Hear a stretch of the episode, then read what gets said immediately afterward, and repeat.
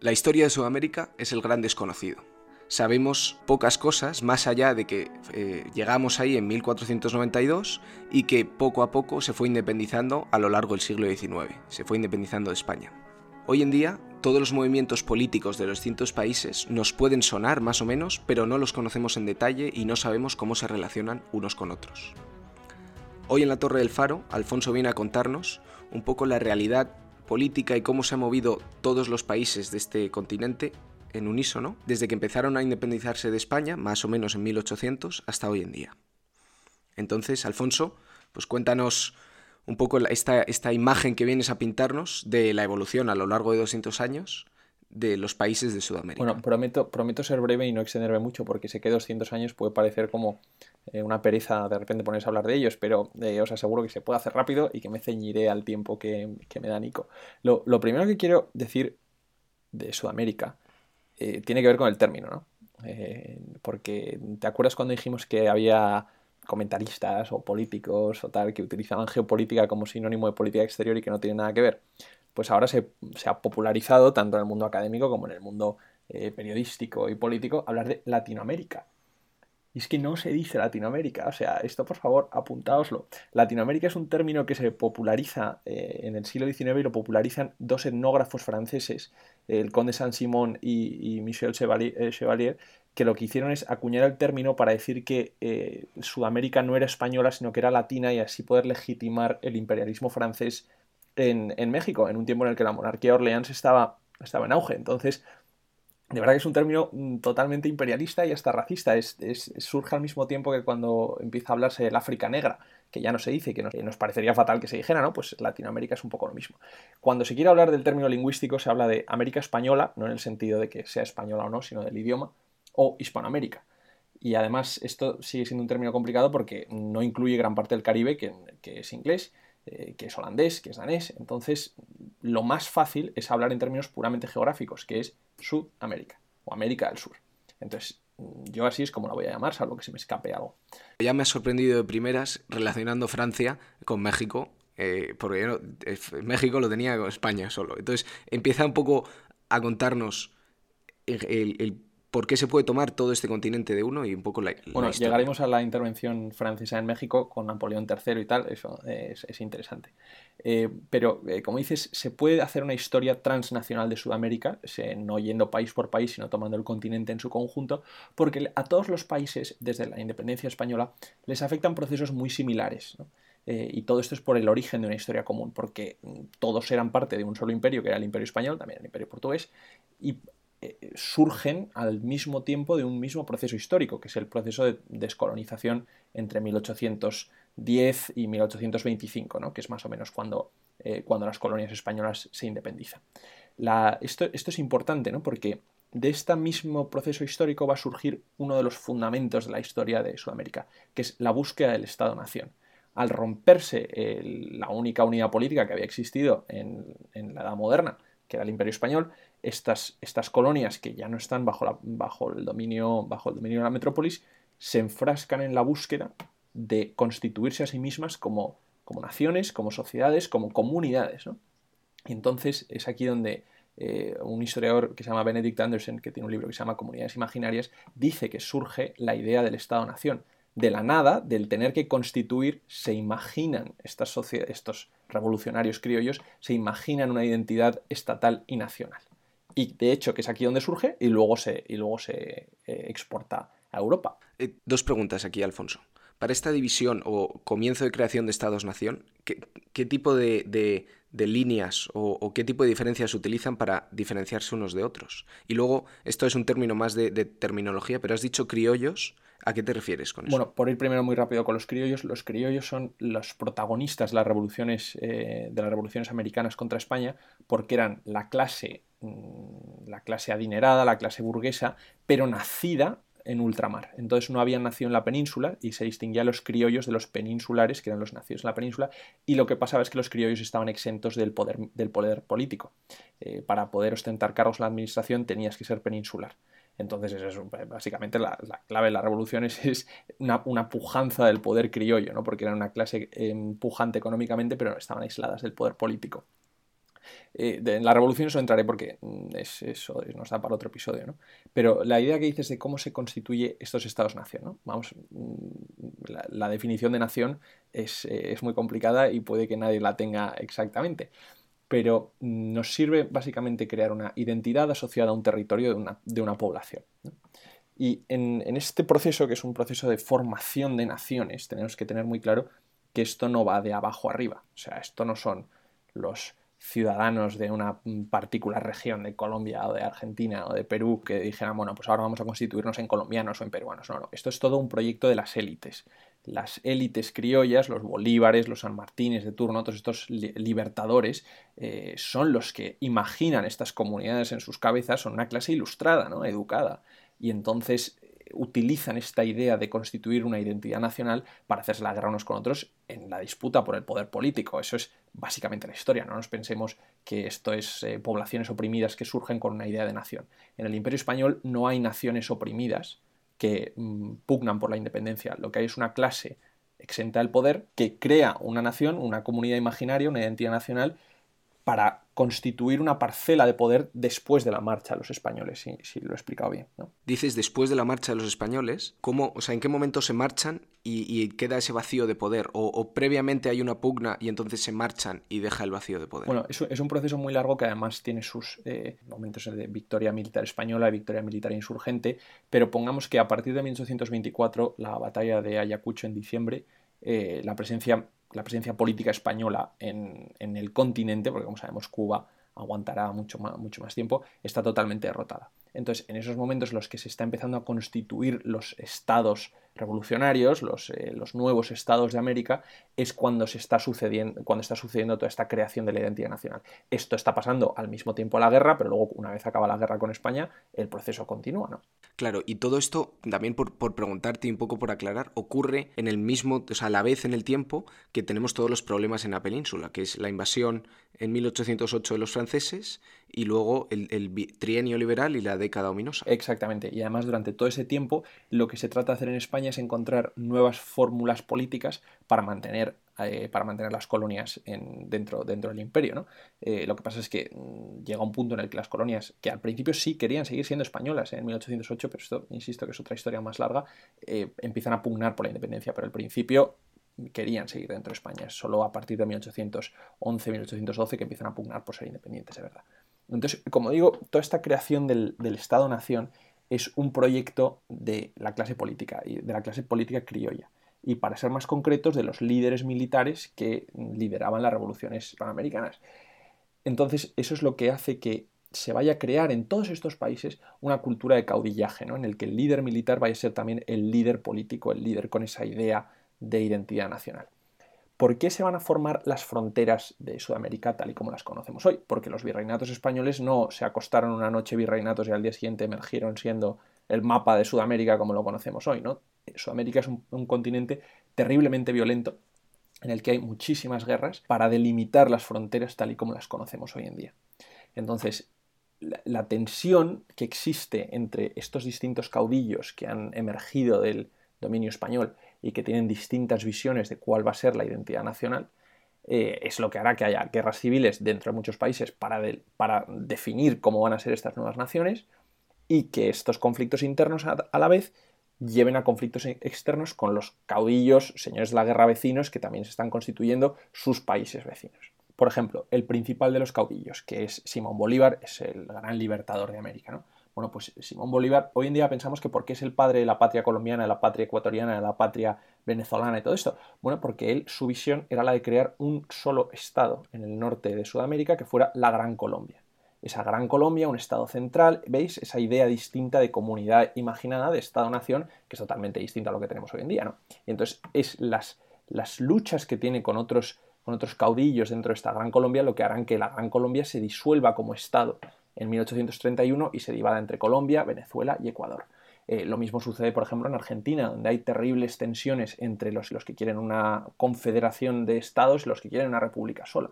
Entonces vemos como toda esta tensión entre distintas facciones sobre qué tiene que ser el Estado-nación nuevo es lo que va a definir ese siglo XIX. Vale, esto, esto yo no lo sabía. Yo siempre había tenido en mente que las mayores eh, pugnas habían sido de líderes o caudillos revolucionarios contra la España peninsular.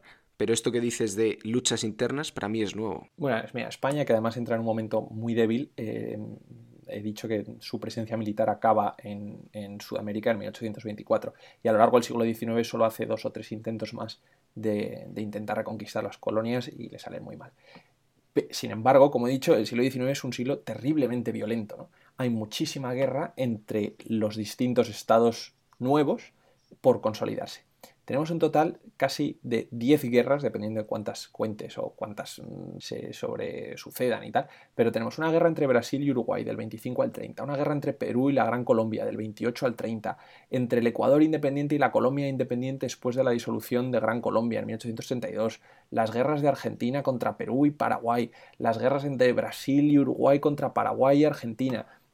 Todo este es un siglo terriblemente violento, ¿no? Donde eh, donde eh, se están intentando configurar estas nuevas fronteras y todo parte de esa búsqueda de la identidad nacional. Y además continúan en el siglo XX. ¿no? Eh, Perú y Ecuador mm, mantienen tensiones fronterizas, escaramuzas fronterizas, que van hasta 1999 cuando nacimos tú y yo. O sea, es que llevan muchísimo, ¿no? Paraguay y Bolivia, por ejemplo, en 1932 a 35 siguen inmersos en una guerra eh, por delimitar esas fronteras, pues, ese, ese componente territorial del Estado-Nación que es una guerra donde se utiliza por primera vez armamento moderno y, guerra aérea en toda Sudamérica. Entonces, como vemos, toda esta violencia interna acaba derramándose de alguna forma al exterior. Y aparte de, todas estas guerras, sí habrá mm, intentos de los europeos por intentar penetrar en Sudamérica que llevarán a, llevarán a ciertos conflictos. ¿no? La más importante de todas, la guerra entre Estados Unidos y México, cuando Estados Unidos se expandía hacia el oeste, eh, pero también con, con otras potencias. Esto lo que va a hacer además es fundamental porque consolida al ejército como única institución viable. ¿no? Nos estamos poniendo en un continente donde al disolverse el imperio español cunde una anarquía política ¿no? en, la que hay que, en la que hay que cimentar una nueva comunidad, un nuevo, un nuevo Estado-nación, y donde no hay donde no hay cultura política de alguna forma, ¿no? Entonces la única institución que se mantiene a flote, bueno, aparte de la Iglesia Católica, que es muy importante, es el ejército. Y eso hará que, mm, por eso en, Sudamérica hay tanta cultura de la dictadura militar, del caudillismo, viene de todos estos años.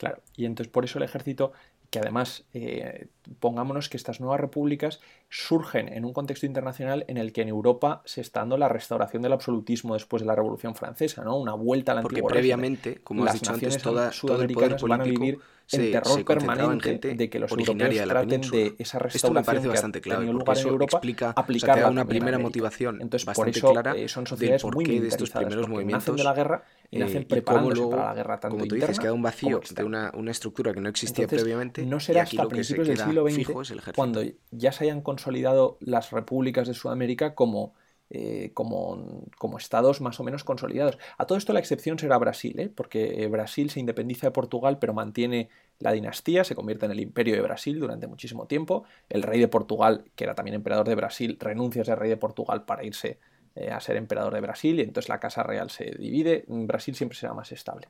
Pero pongámonos a principios del siglo XX cuando ya tenemos más o menos estas repúblicas consolidadas. Aquí es cuando se va a dar una apertura económica pero esta apertura económica lo que va a venir es profundamente marcada por eh, la presencia de agentes económicos extranjeros, principalmente europeos y estadounidenses. Es lo que se va a llamar el neoimperialismo.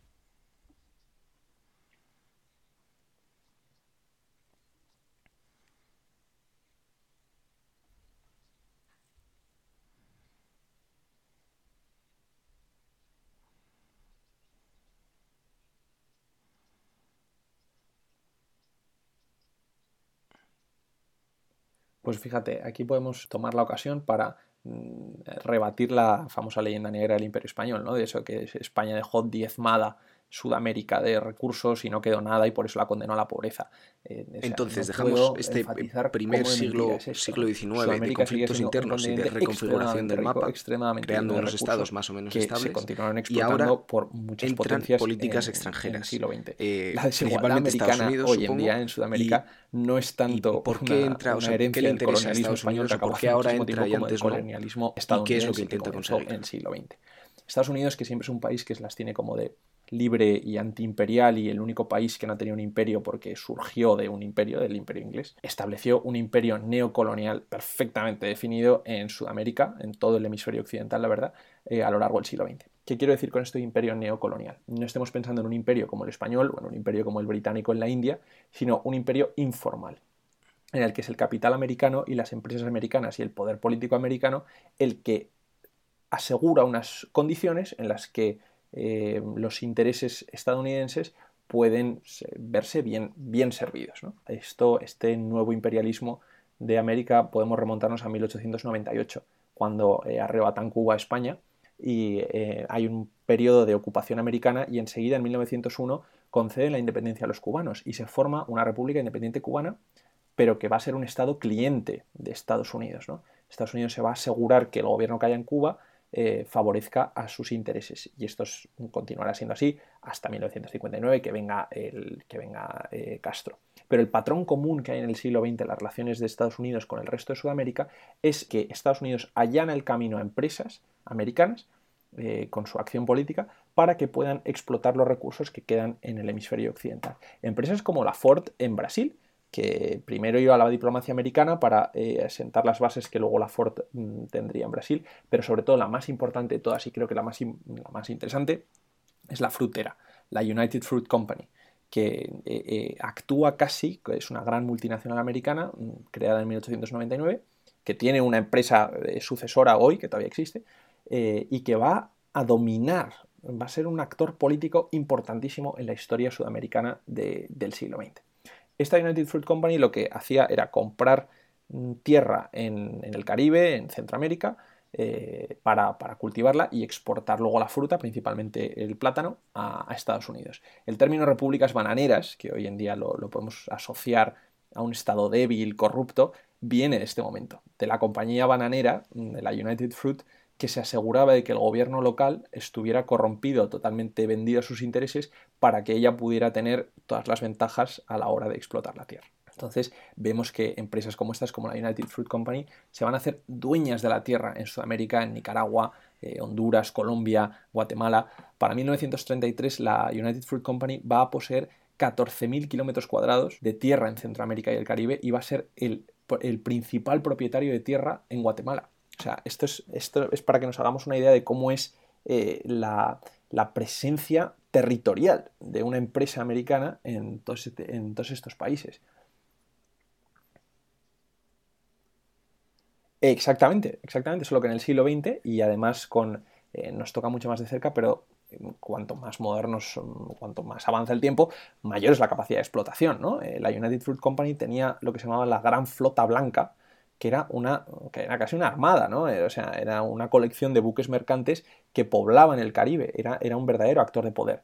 Eh, para que veamos un ejemplo de, este, de, esta, de esta acción de poder, en 1928 se produce una huelga eh, de empleados de la United esto, Fruit esto Company. es casi como, como la compañía británica de las Y la United Company presiona al gobierno colombiano, al que tenía compradísimo, para que, emplee la fuerza contra los huelguistas porque la compañía se negaba a negociar con los huelguistas. Y fueron asesinados 1.800 empleados. Se considera que entre 1.800 y hay estimaciones que dicen que 4.000.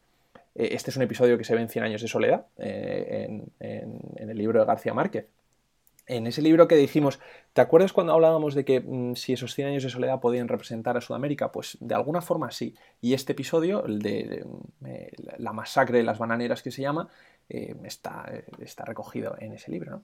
Lo que pasa con la, con la, United Fruit Company es que crea muchísima riqueza para los inversores, para los americanos, pero sumen la pobreza al, al campesinado eh, suramericano.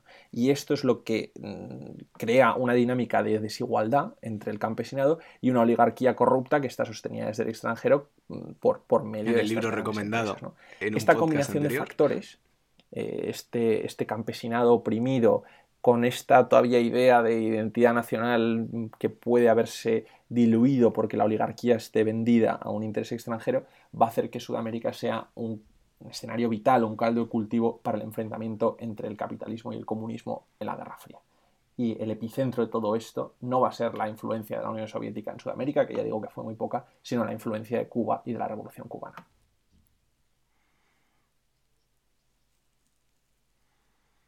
Bueno, la Revolución cubana sucede en 1959 cuando eh, los hermanos Castro, eh, Fidel y Raúl, eh, derrocan al dictador cubano Fulgencio Batista, que era un títere de Estados Unidos. Pero antes de 1959 remontémonos a 1954, en Guatemala.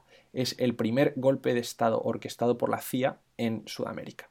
La CIA se acababa de constituir a raíz de la Guerra Fría y empezaron a, en el momento de los años en los que se pensaba que... ¿Cuándo ocurre esta revolución cubana y, por qué es tan importante en este aspecto? De repente se vio que el presidente de Guatemala, Jacobo Arbenz, eh, iba a meter comunistas en su gobierno y lo primero que iba a hacer era expropiar territorio de la United Fruit Company. John Foster Dallas, que era el secretario de Estado americano, había trabajado para la United Fruit Company, su hermano había sido miembro del Consejo de Administración, todos estos intereses estaban muy mezclados y entonces lo que se hizo fue derrocar al gobierno de Arbenz y poner a una dictadura militar. Esto eh, lo, vivieron los Castro y lo vivió Che Guevara en, Guatemala, luego se reunieron en México, hicieron esta alianza para de alguna forma devolvérsela a los Estados Unidos ¿no? y, quitarles, eh, y quitarles a su peón que era Batista en Cuba. Y la revolución cubana es un, eh, es un golpe brutal, ¿no? porque Castro no solo expropia muchísima, muchísimo territorio y muchísimo capital a los americanos en Cuba, es que Cuba había sido la playa de los americanos, sino que esta revolución pretende exportarla a todos los rincones del continente y convertir Sudamérica en un continente socialista. Estados Unidos se va a ver que Cuba, que está a nada, a tiro de piedra de la Florida, en, su, en, su, backyard, en su patio atrás, de repente es una potencia muchísimo más activa en el escenario de la Guerra Fría y con intención de revolucionarlo así como la Unión Soviética, después de la crisis de los misiles del 62, se retiró de alguna forma de Sudamérica, entendió que esa no era su, área de influencia y se centró más en Oriente Medio. Castro y Cuba, de forma muy independiente a Rusia, no eran un títere de Rusia, se propusieron revolucionar el continente. Y por eso la segunda mitad del siglo XX en Sudamérica es una tensión permanente entre la guerrilla, eh, la guerrilla socialista o comunista inspirada en el ejemplo cubano, contra los gobiernos centrales, gobiernos cada vez más autoritarios que van a estar apoyados por Estados Unidos.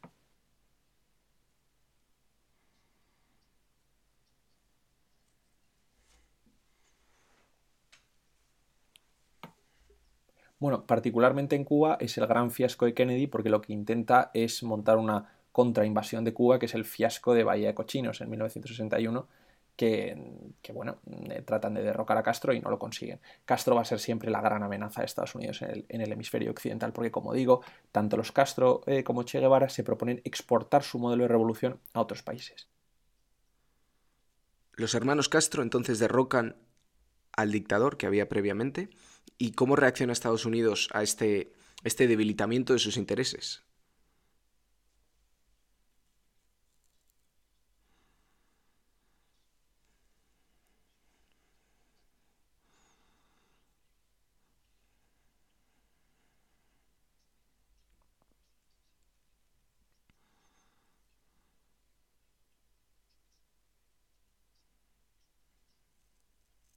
¿Y cómo, cómo, intentan, cómo intentan exportar este modelo? Esto es lo que se va a llamar el foquismo, ¿no? crear focos de revolución. En vez de esperar eh, a las condiciones para una revolución proletaria, al puro estilo comunista, lo que se pretendía era con guerrillas, eh, fomentando la lucha armada entre los campesinos oprimidos, forzar a las condiciones de la revolución. Esto siempre ha sido una, un, un gran dilema para los eh, teóricos comunistas, ¿no? ¿Qué países estaban preparados para la revolución comunista y cuáles no? Siempre se pensó que eran los países más industrializados, los que tenían un proletariado más fuerte, los que podrían experimentar una revolución proletaria, pero en Sudamérica, donde no había industria, donde casi todo era agrario, esta teoría del foquismo de armar a los campesinos contra los, hacendistas, contra los señores, era lo que, lo que, lo que pervivió. Entonces tenemos la formación de, de muchísimas guerrillas que, algunas no sonarán más que otras, pero las FARC en Colombia, surge en los 60 mm, como una guerrilla, como una guerrilla marxista. Los Tupamaros en Uruguay, el Frente Sandinista en Nicaragua, que se enfrentaba a los, eh, a los Somoza, los Montoneros en Argentina. Todo este tipo de organizaciones surgen ahora.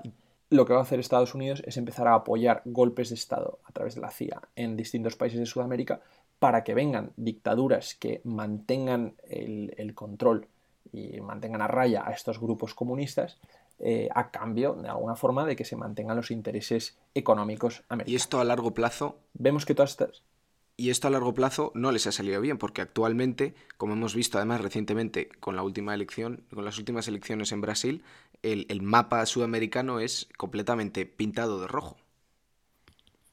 Eso es una de las consecuencias en las que estamos ahora, desde luego. Pero si nos ponemos a mediados de los 60, que es cuando empieza eh, a, bosquejarse lo que luego se llamará Operación Cóndor, que es cuando la CIA empieza a formar a comandos militares de muchos países para que tomen el poder, eh, vemos que a Estados Unidos se le va de las manos, ¿no? porque dictaduras como la de Pinochet en Chile o la de Videla en Argentina, que fueron apoyadas por América, eh, golpes de Estado contra gobiernos socialistas como, como el de Salvador Allende en Chile, por ejemplo, eh, se volvieron contra sus intereses, porque aunque estas dictaduras mantenían políticas económicas neoliberales, lo que se dio fue terrorismo Estado, escuadrones de la muerte, desapariciones, o sea, son de las dictaduras eh, genocidas más modernas que tenemos, las de Sudamérica, ¿no? No sé si habéis visto una película que acaba de salir que se llama Argentina 1985 y es la historia de los juicios a, a la Junta Militar Argentina en 1985 por los crímenes de lesa humanidad, ¿no? por las desapariciones, por, eh, por, los escuadrones de la muerte que, hacían desaparecer a la gente, ¿no? por este terrorismo de Estado.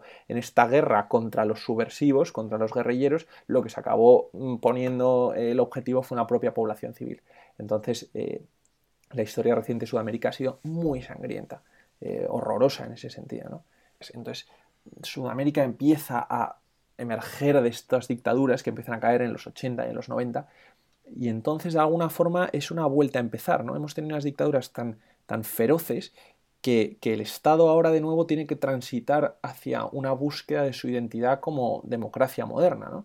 Eh, después de un siglo de colonialismo, de corrupción, de, subversión, de, de que cuasi guerras civiles entre grupos guerrilleros y gobiernos centrales, y después dictaduras hiperautoritarias, en los 90 de repente volvemos a encontrar este pueblo totalmente desorientado, este continente desorientado, que tiene que transitar hacia la modernidad mientras arrastra terribles problemas de debilidad institucional por todos estos problemas políticos, de desigualdad económica, está un poco esta resaca del imperialismo y la violencia que se ha venido produciendo, sumada a la cultura de, un caudillismo, ¿no? de una búsqueda de identidad nacional que lo que hará es que surjan con mucha fuerza movimientos populistas. El Chávez de turno, el Kirchner de turno, el Evo Morales de turno, ¿no? Todas estas eh, eh, figuras fuertes que lo que vienen a traer son nuevos conceptos, nuevos conceptos identitarios. Kirchnerismo en Argentina, indigenismo en Bolivia, socialismo del siglo XXI en Venezuela, Mm, en, ponle el nombre, ¿no? Entonces, esto que mencionas de que el mapa de Sudamérica se ha vuelto a teñir de, rosa,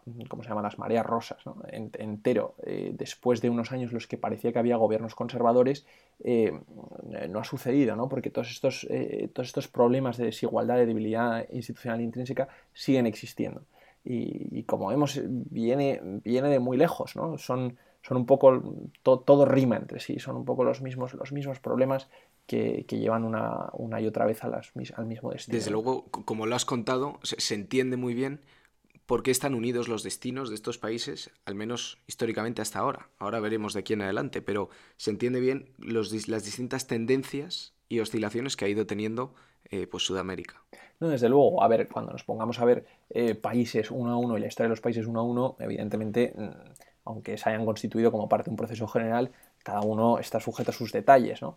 Eh, y de hecho, por ejemplo, las distintas formas de independencia que hubo de los españoles en 1810 y 1820 también contribuyen de forma clarísima a caracterizar para siempre a distintas sociedades. Mm, la independencia argentina no es la misma que la independencia de Colombia. Entonces eso también va a hacer distinto eh, su, transitar histórico. Pero como vemos, a pesar de eso, sí comparten unos, a grandes rasgos unos factores comunes. y ya te pregunté en, un podcast anterior, pero si tuvieras que recomendarnos un libro para profundizar más en este tema, uno o dos. Bueno, pues yo recomendaría eh, A Forgotten Continent de Michael Reed. Es un, es un buen libro, está escrito por un... Eh, me, parece, me parece que él era corresponsal de The Economist en Sudamérica. No sé ahora no sé si es The Economist o The Financial Times, pero un periodista que ha estado mucho tiempo en Sudamérica y hace una buena historia em, divulgativa de Sudamérica. Ese os lo recomiendo. A Forgotten Continent de Michael Reed. Pues nada, Alfonso, muchísimas gracias por por presentarnos este tema. Y digo presentarnos porque quedan muchos puntos en los que profundizar y los podremos tratar más adelante. Por ejemplo, el, tema de Cuba. Un día vamos a hablar de Cuba, Nico, que ese sí que es el tema del que más sé del mundo. Vale. pues, pues perfecto. Nos vemos entonces la semana que viene.